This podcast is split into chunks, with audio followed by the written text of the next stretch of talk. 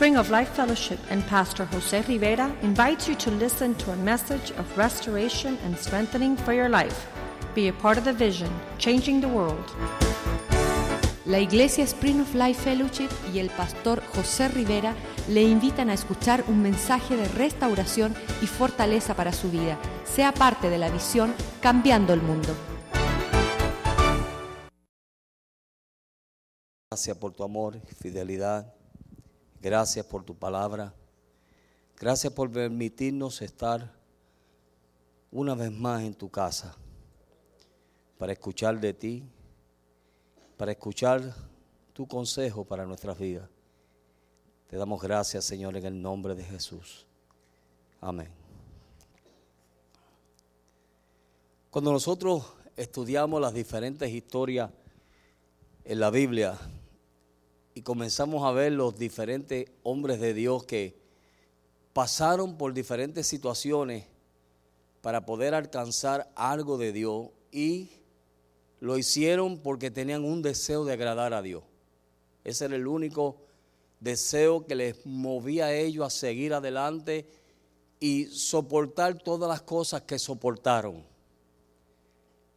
Y en todos los buenos hombres de Dios y en todos los hombres de Dios que usted ve que Dios usó poderosamente en la escritura, cuando usted va y estudia la vida de ellos, Ve, que fueron tiempos de pruebas y tiempos de dificultades, pero tiempos de bendiciones y tiempos de todos los tiempos. Y Pablo decía, sé vivir humildemente, sé tener en abundancia. En todo y por todo he sido probado. ¿Verdad que sí? Tenía una experiencia y en todas esas experiencias ellos estaban conociendo a Dios en todas esas experiencias ellos estaban yendo hacia adelante con Dios.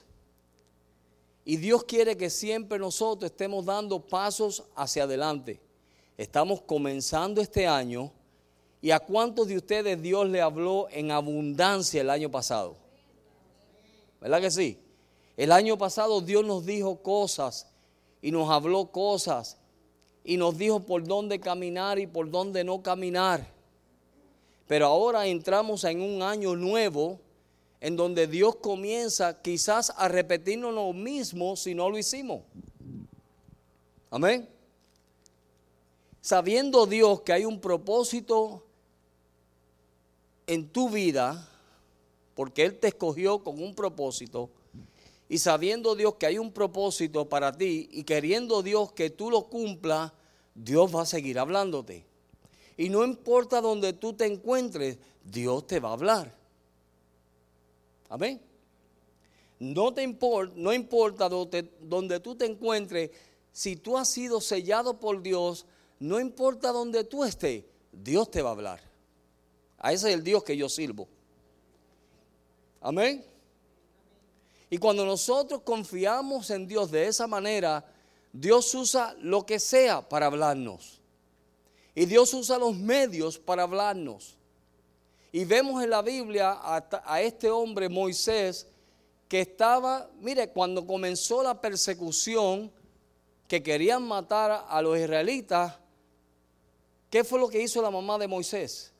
Lo puso en una canasta y lo mandó arriba abajo.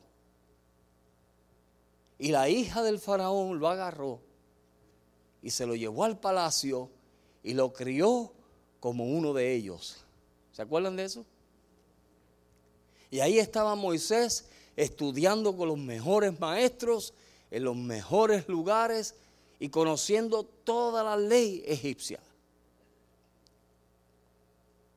Y de momento, un día, Dios comienza a levantar en Moisés la promesa que Dios había puesto en él desde su nacimiento. Y yo me imagino que su mamá estaba continuamente, Señor, guarda a Moisés. Protégelo.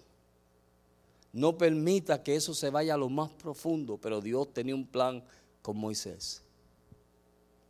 Y como Dios tenía un plan con Moisés, Dios lo llevó y le, le permitió experimentar todas las riquezas que ofrecía Egipto. Hasta que un día Dios levantó lo que estaba en él. y lo hizo huir de Egipto. Todos saben esa historia, ¿verdad? Pero se la estoy relatando. Y lo hizo huir de Egipto y se encontró en un desierto.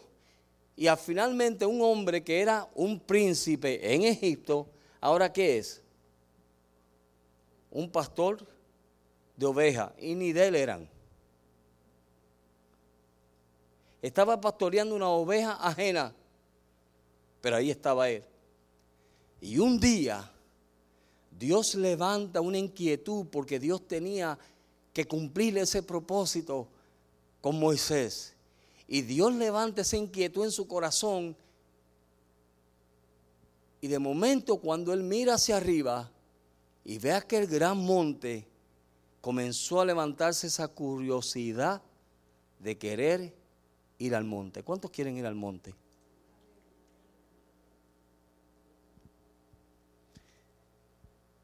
Y le voy a decir lo que Dios me ha estado diciendo a mí. Usted vio sueños quizás el año pasado que no se cumplieron. Usted oró cosas el año pasado que quizás Dios no se las dio. Y quizás era porque no le, no le, no le convenía. Pero en este año, si nosotros queremos ver la gloria de Dios, tenemos que comenzar el año bien. Amén. De la única manera que tú puedes y yo podemos comenzar el año bien es si decidimos subir al monte. Amén. Es la única manera.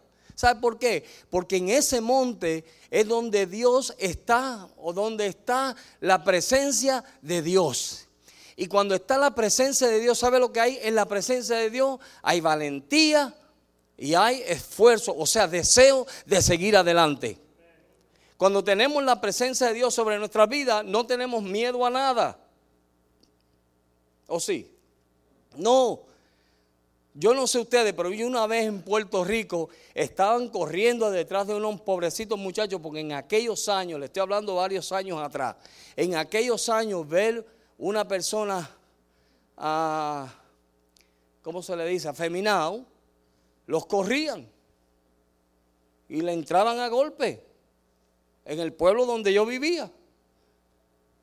Y estaba yo allí y de momento escuchamos ese ruido y aquel pobre muchacho gritando y un montón de gente detrás de él para entrarle a pedra o, o azotarlo. Y este americano viene y me dice, José, ven conmigo. Fue la primera vez que yo prediqué y prediqué bajo un susto. Digo, te interpreté. Y cuando este hermano que no sabía español comienza a hablarle bajo la unción, yo comencé a interpretarle bajo la misma unción y no tenía ningún temor y estábamos expuestos a que nos pedrearan a nosotros. Pero cuando la unción y la presencia de Dios viene a tu vida, temores se van. Amén. Temores se van y viene una valentía que tú sabes que no es tuya. Viene un denuedo que tú sabes que no es tuyo. Porque estás bajo su presencia. Y en otra ocasión estaba yo en un pueblito en Puerto Rico predicando y de momento viene la lluvia de piedra. y empezaron, yo dije, ¿qué es esto? Nos entraron a pedrar. Pero había una unción ahí. Había una gracia ahí. ¿Están tú dispuestos a, a pasar por eso? Porque mira, van a llegar momentos. Todo el mundo quiere ser misionero, pero usted no sabe lo que es ser misionero. Amén. Pero cuando Dios está y cuando tú estás pasando tiempo en el monte, entonces ahí está la presencia de Dios. Y cuando está la presencia de Dios, mira, y Dios te lleva con un... A mucha gente no le gusta subir al monte. ¿A cuánto le gusta subir al monte aquí? Mm, bueno, pastor, sabe que estoy bien atareado. Y el monte me implica de que tengo que estar bajo la presencia de Dios. Y eso me, llama a estar quieto y yo soy muy desinquieto. Amén. Subamos al monte. Yo no sabía ni qué iba a predicar hoy, pero Dios me dijo, sube al monte. Yo digo, ok, vamos para el monte. Pero en el monte está su presencia. En el monte están sus planes.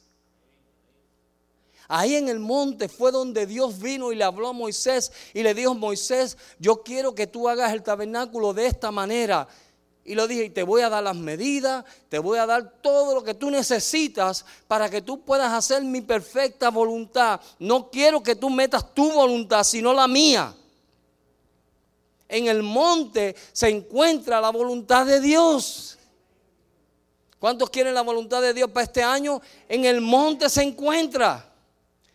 Y como yo he dicho anteriormente, mire, podemos escuchar los predicadores que vengan, pero si usted no pasa tiempo en la presencia de Dios, nacarile que no va.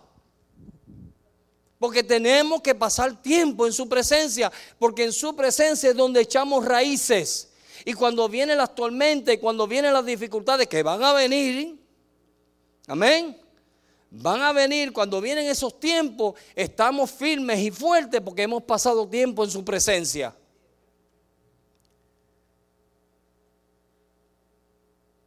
A veces hay gente que, bueno, déjame callarme. Mejor me callo. Amén. Pero mire, no solamente encontró él la voluntad de Dios para su vida. Él estaba pastoreando ovejas de su suegro, y ahí estaba hasta que miró al monte, Dios levantó esa inquietud y él decidió subir al monte. ¿Quién fue el que decidió? Moisés. Y Moisés vio allí la gloria de Dios. Y allí recibió mandatos, allí recibió patrones, un patrón. Mire, en este mundo encontramos un montón de patrones y no son los exactos. Dios nos dio un patrón de cómo debe ser el hombre, cómo debe ser la mujer, ¿verdad que sí? Y cómo podemos lograr aplicar ese patrón a nuestras vidas en el monte. No trate de hacer las cosas por tu propia fuerza porque no las vas a lograr. En este caminar no las logra. Pero si tú oras y buscas a Dios y te das a Dios, mire, mi confianza, el diablo me puede decir que mal predicaste y mi confianza es que yo pasé tiempo con Dios. Esa es mi confianza. A mí no me importa lo que diga la gente. Yo pasé tiempo con mi Dios. Y como yo pasé tiempo con mi Dios, yo sé que lo que Dios me dijo fue Dios. Amén.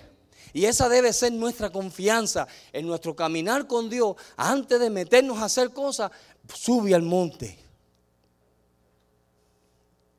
Sube al monte. Deja que Dios trate con tu vida. Deja que Dios te transforme. Deja que Dios te cambie. ¿A dónde? En su presencia.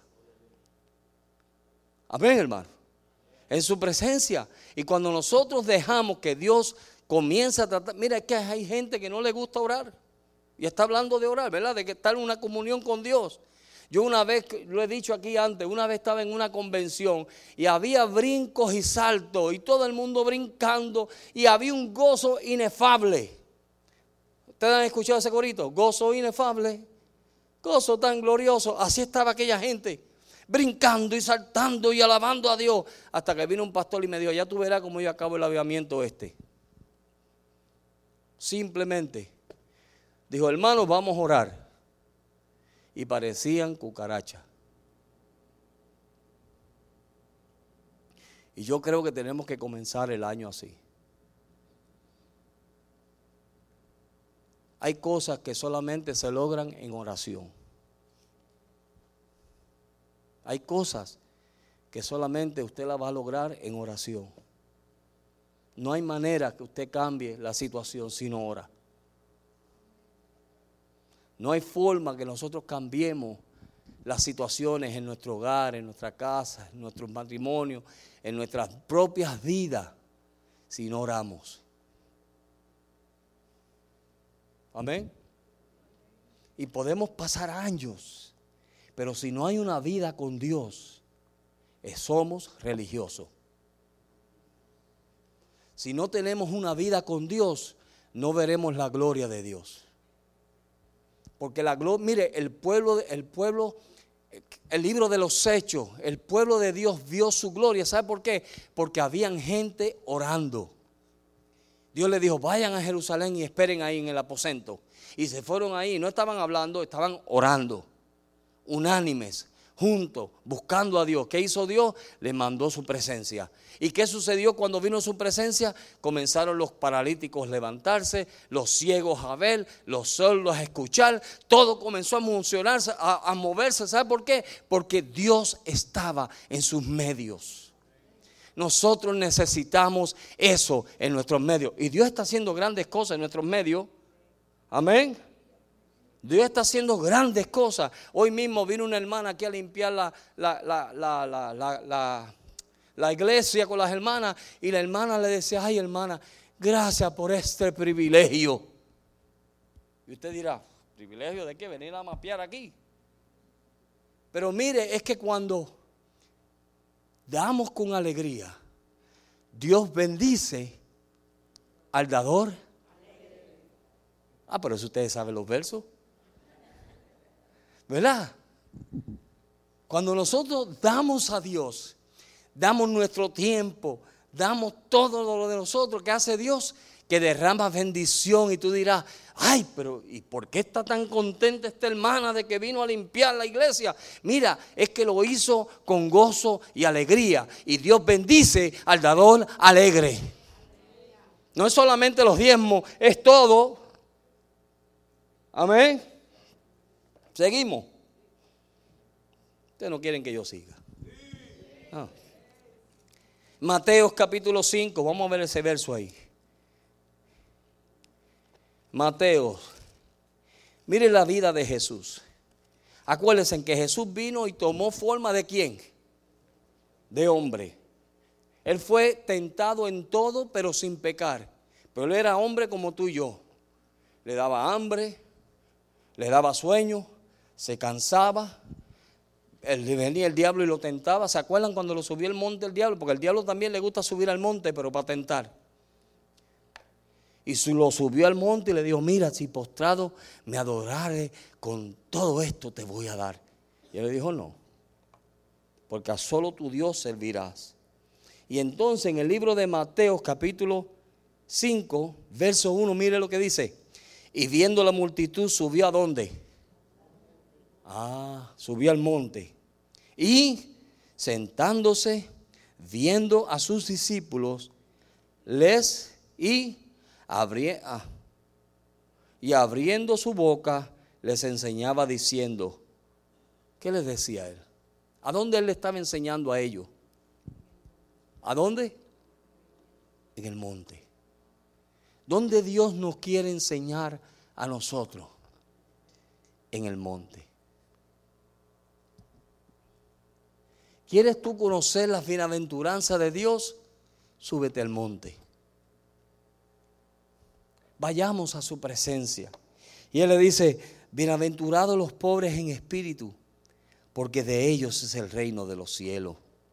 Bienaventurados los que lloran, porque ellos recibirán consolación. Bienaventurados los mansos, porque ellos recibirán la tierra por heredad. Bienaventurados los que tienen hambre y sed de justicia, porque ellos serán saciados. Y todo se lo dijo a dónde? En el monte. ¿Me están entendiendo? Necesitamos llegar allí. Necesitamos llegar donde Dios quiere que nosotros lleguemos. Dios nos está llamando a una vida más íntima con Él. Dios quiere que su iglesia vea mucho más cosas que las que has visto, porque la gloria postrero será mayor que la primera, pero Dios está buscando personas que estén dispuestas a subir al monte. Y mire, yo no he visto justo desamparado, ni su simiente que mendigue pan, pero eso va para todo. Si nosotros buscamos a Dios, dice que Él es galardonador de los que le buscan. Si tú buscas a Dios, Dios te va a galardonar, Dios te va a bendecir, Dios te va a dar los deseos de tu corazón porque estás pasando tiempo en el monte con Él. Ahí Él te va a hablar y ahí te va a decir las cosas que tú sabes y solamente tú sabes. Mire, aquí hay gente que tiene problemas con su carácter. Y aquí hay gente que tiene cosas en su corazón que saben que están ahí. ¿La saben? Y eso no hay que decirlo en voz alta, ¿verdad que no? Porque hay cosas ahí que Dios está tratando y continuamente estamos en la lucha de que, ay Señor, ¿cuándo tú me vas a cambiar? ¿Y cuándo tú esto? Pero entonces solamente buscamos a Dios simplemente cuando estamos en ese momento que Dios nos muestra lo que está ahí. Pero si nosotros tomamos un hábito de pasar tiempo en su presencia, mire, esas cosas se van yendo, se van yendo se van yendo. Amén. Hay personas que todavía, mire, yo estaba hablando los otros días con una persona que yo le dije a mi esposa, vámonos, vámonos de aquí. ¿Sabe por qué? Cuando abrió aquella boca y comenzó a hablar, era una de amarguras y diciendo cosas tan amargas que yo, yo me contaminé. O sea, en el sentido de que me sentí como que me vomitaron encima. Y dije, ¿qué es esto? ¿Qué es esto? ¿Sabe por qué? Porque dejamos acumular y acumular y acumular y acumular y acumular y pasa los años y viene el año y pasa el año y viene el año y pasa el año y viene el año y ahí. Y ahí. Y Dios habla y Dios habla y Dios habla y te dice, mira, es la única manera que tú vas a cambiar y eso se va a ir es si subes al monte porque de lo contrario no se va. No se va a ir. Y vino el año y se fue el año y ahí está. Uh, hermano, es que tú no sabes lo que me han hecho. Ah, de verdad. Mira a Cristo. Mira a Jesús. De momento un muchacho, una persona vio una visión y vio a todo el mundo gritando una multitud de gente gritando, crucifíquenle, crucifíquenle, maldito, crucifíquenle, decía la multitud. Y mientras más se acercaba a él, más la multitud él podía ver y, y veía a la gente gritando, crucifíquenle, crucifíquenle, maldito, crucifíquenle. Hasta que finalmente, cuando ve el más que estaba gritando en la visión, era él. ¿Tú sabes lo que nos enseña eso? De que cada vez que nosotros dejamos cosas en nuestra vida y no queremos o no permitimos que Dios las arranque, es como gritar a Dios, crucifíquele. Hoy hay Santa Cena. Vamos a examinarnos hoy. Amén. Porque Dios nos está haciendo un llamado, un simple llamado. Sube al monte. Yo quiero hablarte cosas a ti. Yo te quiero enseñar de la bienaventuranza. Yo te quiero dar revelaciones que tú no sabes. Yo te quiero enseñar un mejor camino. Pero sube al monte. Amén. Sube al monte. Ven a mi presencia, acércate a mí para que tú veas cómo tú vas a cambiar,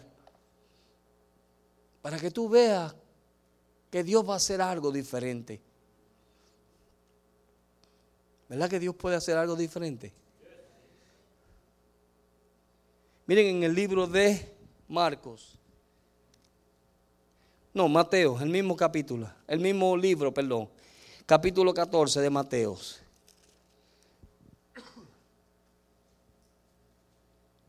Mateo 14, verso 23. Despedida la multitud, subió a dónde? Al monte. ¿A qué? A orar aparte.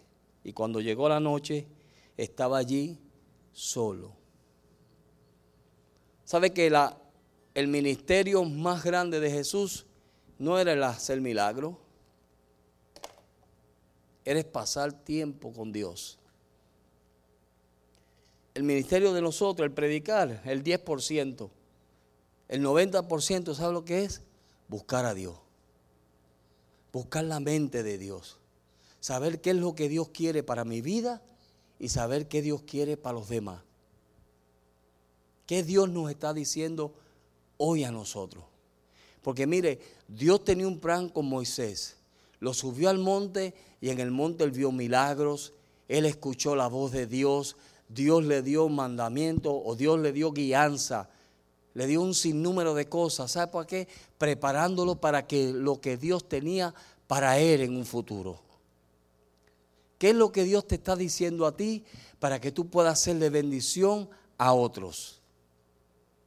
¿Qué es lo que Dios nos está diciendo a nosotros para que Dios, nosotros podamos ser de bendición a un mundo que no tiene esperanza?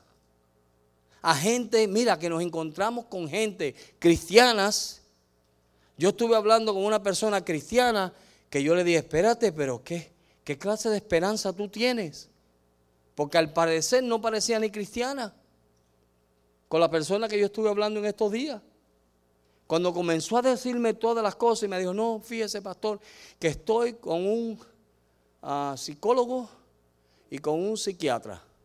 Ah, y la psiquiatra que es cristiana me dice que yo no me puedo someter a esto, pero fíjese, me tengo que meter la pastilla y me tengo que poner la inyección.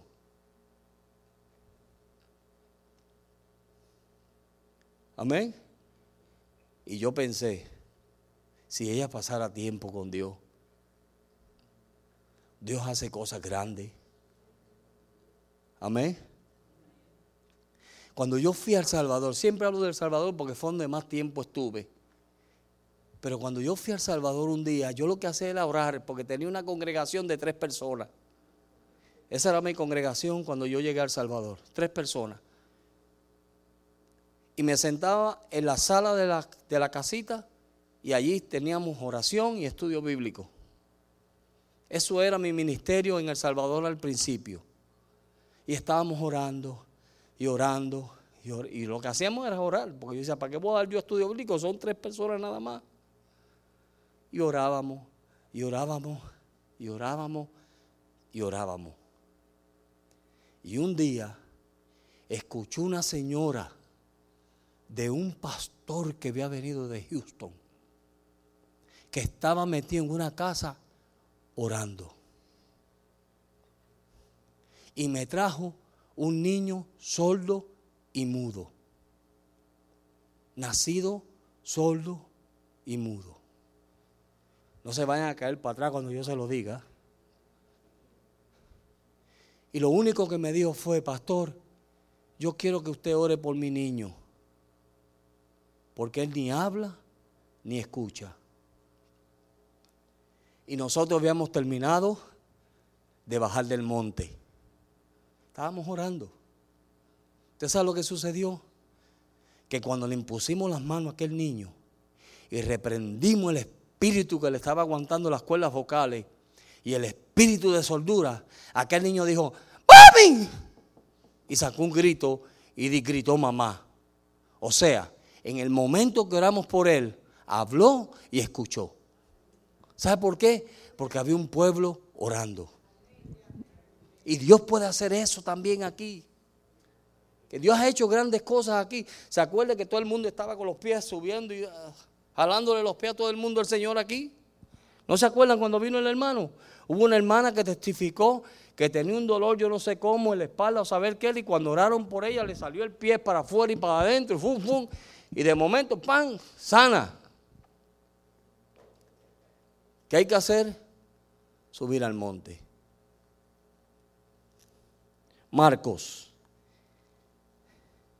capítulo 6.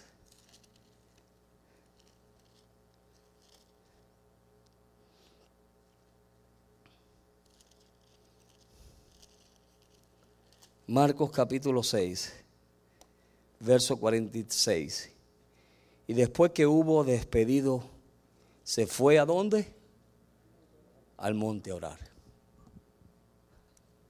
Oye, pero Jesús solo en el monte pasaba. Él sabía el secreto. Y el secreto era pasar tiempo con su Padre. Cuando nosotros pasamos tiempo con nuestro Padre, Dios se glorifica. Amén, hermano. Dios tiene grandes cosas para nosotros. Yo estoy seguro de eso. Y todo lo que Dios hace es bueno. Cuando usted lee, mire, cuando usted lee en el libro de Génesis capítulo 1, usted va a ver siete veces que Dios dice es bueno. Siete veces. La perfección de lo bueno es Dios. Porque Dios todo lo que hace es bueno. Amén. Todo lo que Dios ha hecho en su vida, ¿qué es? ¿Ah? Bueno. Usted no convence ni al más impío. Buenazo. Amén. Pero todo lo que Dios hace, ¿qué es? Bueno. Todo lo que Dios hace es bueno. Por eso te hizo a ti. Y es bueno. Cuando Él te hizo a ti y terminó de hacerte, Él dijo, wow, qué bueno. Amén. Y cuando usted comienza a leer, yo estaba leyendo eso hoy y decía, wow, Dios separó los cielos y separó las tinieblas de la luz y dijo, y Dios dijo, es bueno. ¿Sabe cuándo Dios dijo que no es bueno? Cuando vio al hombre solo. Ahí Dios fue la primera vez que dijo, no es bueno. Pero todas las cosas que Dios hizo, cuando Dios separa las tinieblas de la luz, que es bueno. Amén. Y Dios las separa con un propósito para que nosotros andemos en luz. Mire, cuando usted esté desanimado, mire al, cuando usted esté caminando por ahí y usted esté desanimado, mire para arriba y ve el sol. Mire, póngase a mirar el sol. El sol está solito, ¿verdad que está solito? Pero siempre está brillando. Amén. So, cuando usted se sienta solo, mire el sol, que él también está solo, pero sigue brillando. Usted tiene que seguir brillando, aunque se sienta como se sienta, si pasa tiempo en la presencia de Dios. Ya yo sé cuando gente no pasa tiempo en la presencia de Dios. Yo lo sé. Se quejan de todo. Amén. Ay, qué calor. Ay, qué frío. Ay, este carro. Ay, no estás orando, mijo. No estás orando porque la Biblia dice, demos gracias a Dios en, en, en todo tiempo, ¿verdad que sí? No apaguéis el espíritu, pero darle gracias a Dios en todo. Entonces, ¿por qué te estás quejando? Ay, qué calor. Ay, este Florida. Y se van al norte, donde está nevando ahora mismo. Mi hermano me llamó y me dice, José, anunciaron 12 pulgadas de nieve. Y yo dije, y yo le dije, I'm in heaven. I'm in heaven. Mientras ellos están congelados por allá, yo aquí estoy sudando. ¿ah? Pero muchas veces no nos, olvidamos de lo que la gente está pasando por allá. Amén. Pero mire, suba al monte. ¿Cuántos tienen que subir al monte? ¿A quién Dios le ha estado diciendo que usted tiene que orar más? Dios nos está llamando a eso. Dios nos está llamando a eso. Dios quiere usarte poderosamente pero no te va a usar por el conocimiento que tú tengas. No importa eso. Tú puedes saber la Biblia de derecho al revés. Dios no va a usar eso. ¿Sabes lo que Dios va a usar? Una persona que pasa tiempo con Jesús.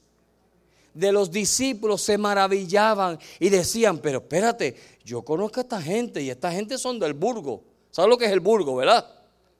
¿Ah? Esta gente viene de lo más bajo. Es más, no saben ni leer ni escribir. De verdad, pastor. Sí, léalo. No saben ni leer ni escribir, pero una cosa reconocemos. ¿Sabe cuál era? Que estuvieron, pasaron tiempo con Jesús. Aleluya. Eso hacía la diferencia de que ellos estaban pasando tiempo con su maestro de que ellos estaban pasando tiempo con el Señor. ¿Y qué estaba haciendo el Señor? Enseñándole lo que otros no le podían enseñar ni dar. Cuando tú pasas tiempo con Dios, tu vida cambia. Mira, eres así todo amargado porque no estás pasando tiempo con Dios. Vamos a decirlo así, pan, pan, vino, vino, ¿verdad que sí? Al feo, feo. Pero es así. Ay, yo no sé por qué me está pasando esto. Yo sí sé por qué te está pasando eso. ¿Sabes por qué? Porque no estás pasando tiempo con tu Dios. Y como no está pasando tiempo, mira, uno se convierte en infiel. Hello. Se enfría y venimos a la iglesia, pero venimos frío. Pero aquí eso no pasa. Eso es lo bueno, que esta iglesia es poderosa. ¿Verdad, pastor? Él me está viendo. Amén. Y venimos con un sinnúmero de problemas y dolores de cabeza. ¿Cuánto Mira, el diablo me trató de robarme la bendición hoy a mí. Me pasó algo y yo dije, diablo, yo no te voy a dar el gusto a ti. Porque mi Salvador reina y vive. Y Él es fiel para siempre. Y cogí, me metí en mi cuarto y seguí haciendo lo que estaba haciendo. Sí, pero tempranito en la mañana voy al buzón y me vino una mala noticia. Yo dije, no. Tenía dos opciones. O cogerla y decir, ay, pobrecito de mí. Ahora sí que yo no voy a predicar con esto. ¿Quién predica ahora?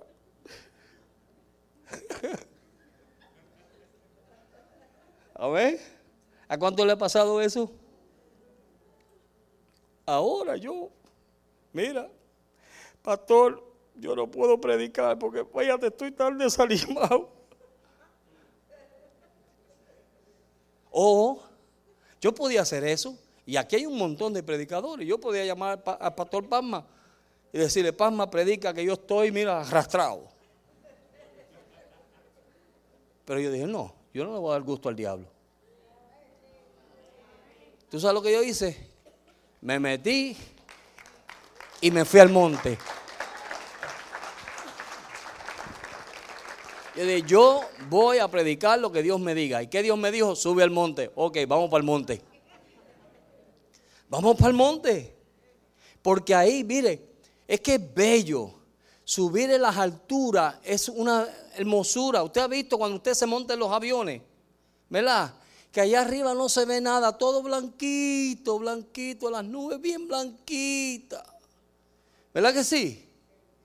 No tiene ningún problema, el problema lo tiene que estar manejando el avión, pero yo no, yo voy, mire, tranquilito. ¿Ah? Pero cuando usted baja y aterriza, lo primero que se encuentra es con los líos que hay en los aeropuertos. ¿No es verdad? Porque estamos aquí abajo. Amén. Y acá abajo, mira, vamos a tener un sinnúmero de problemas. Por eso fue que Jesús dijo, mira, yo he vencido al mundo para que ustedes lo venzan. Amén. entonces tenemos que subirnos y volar en alto.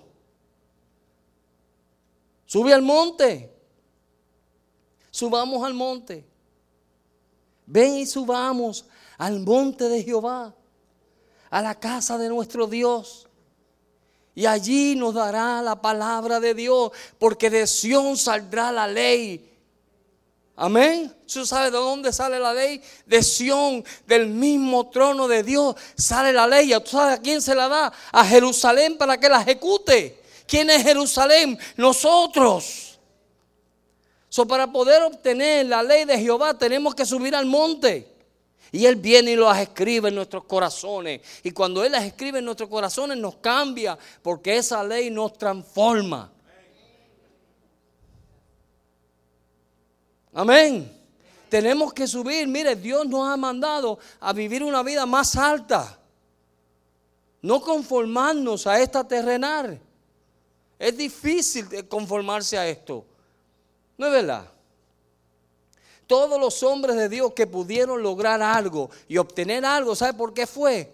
Porque subieron al monte, pasaron tiempo con su Dios, dejaron que Dios les dirigiera y les enseñara lo que tenía que enseñarles para ellos poder seguir caminando.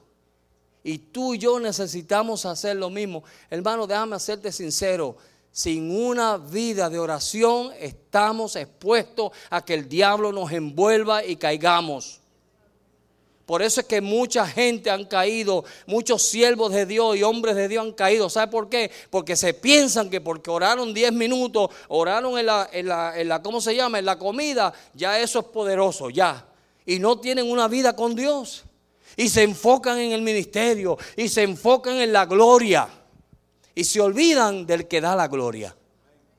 Se olvidan del que está diciendo, pasa tiempo conmigo, porque mira, el diablo está como león rugiente buscando a quien devorar. El pastor dio un verso a los otros días y dijo, Pedro, Satanás me pidió zarandearte. ¿Y qué fue lo que dijo Jesús? Pero yo voy a rogar al Padre. En otras palabras, ¿qué iba a hacer él? Ah, él iba a qué? A orar. Él iba a orar para qué? Para que su fe no fallara. Tenemos que orar. Mire, no es que yo dependa de sus oraciones, pero tenemos que orar unos por los otros. Nuestro pastor depende de nuestras oraciones. Cada uno de ustedes depende de mis oraciones. Amén. Dependemos de nuestras oraciones para fortalecernos unos a otros. Porque continuamente estamos pasando por prueba. Continuamente el diablo está desechándonos. Continuamente el enemigo está buscando la manera de cómo coger y hacernos caer. Pero Dios es fiel. ¿Cómo Dios comienza a hacer la obra en su pueblo? Como dice en segunda de Crónicas 7:14, si mi pueblo se humillara, el cual mi nombre es invocado, ¿verdad? Yo vendré y escucharé desde los cielos. Dios está atento a nuestras oraciones. Y Él dice, y vendré y sanaré su tierra. Dios nos quiere sanar. Dios nos quiere sanar. Hay heridas, hay cosas que pasan. Mire, hay cosas que nadie sabe, solo usted y Dios. Amén. Solo usted y Dios la sabe. Ni el pastor la sabe, ni nadie la sabe, ni yo la, nadie. Nadie la sabe, pero Dios la sabe. Y usted la sabe. Y Dios simplemente está esperando que usted pase tiempo en su presencia para sanar esas heridas. Eso es lo que Dios quiere. Muchas veces las reacciones que vemos las personas es por heridas del pasado. Porque todavía están heridos. Y eso se refleja en su, en su diario vivir cosas que han pasado, cosas que suceden, que las dejamos ahí y como si nada. Pero mira, el enemigo viene y las acuerda y las trae a la mente y cuando te arrodillas a orar te vienen todos esos malos pensamientos. Solo a mí me pasa eso, ¿verdad? Vienen toda clase de pensamientos y uno repente a reprender al diablo. Diablo, yo te reprendo, Señor, yo perdono a esa persona. Señor, yo perdoné a esa persona. Señor, yo la perdoné. Diablo, tú eres mentiroso. Amén. Y cuando comenzamos a hacer eso, Dios comienza a sanarnos. Y a sanarnos, y a sanarnos, y a sanarnos. Porque hay cosas en nuestra vida que solamente tú y Dios saben. Y como único, eso se sana es pasando tiempo en la presencia de Dios. Subiendo al monte, diciéndole, Señor, prepara mi corazón para lo que tú tienes para mí. Mire, en el libro de uh, Esdra, está después de segunda de crónica, creo que está. Libro de Esdra, capítulo 7, verso 10. Dice, porque Edra había preparado su corazón para inquirir la ley de Jehová y para cumplirla y para enseñarla en Israel sus estatutos y decretos. ¿Qué hizo él? Preparó su corazón. ¿Qué hizo él? Fue delante de Dios y dijo, Señor, trata conmigo. Mira lo que está aquí en mi vida Trata con eso. Señor, esa persona yo no la puedo ver. Y si me piden que la perdone, mm, peor. Pero trata conmigo, Señor. ¿Verdad que sí? Y no dejar que nada. Mira, hay cositas pequeñitas que se tratan de meter en nuestra vida para impedirnos subir al monte. Cositas pequeñitas, aún entre nosotros mismos. Hay cositas que, ¿verdad? que el enemigo usa. Que si aquel dijo aquello, que si aquel tomó esta actitud, que si el otro dijo lo otro. Y simplemente es para quitarnos el deseo de subir al monte. Subamos al monte. Preparemos nuestro corazón. Esdras preparó su corazón. Él sabía que él tenía que enseñar la ley de Jehová. Él tenía que ser ejemplo. Y como único nosotros podemos ser ejemplo es si preparamos nuestro corazón. Amén. Vamos a inclinar nuestro rostro. Vamos a pedir que los ujieres vengan.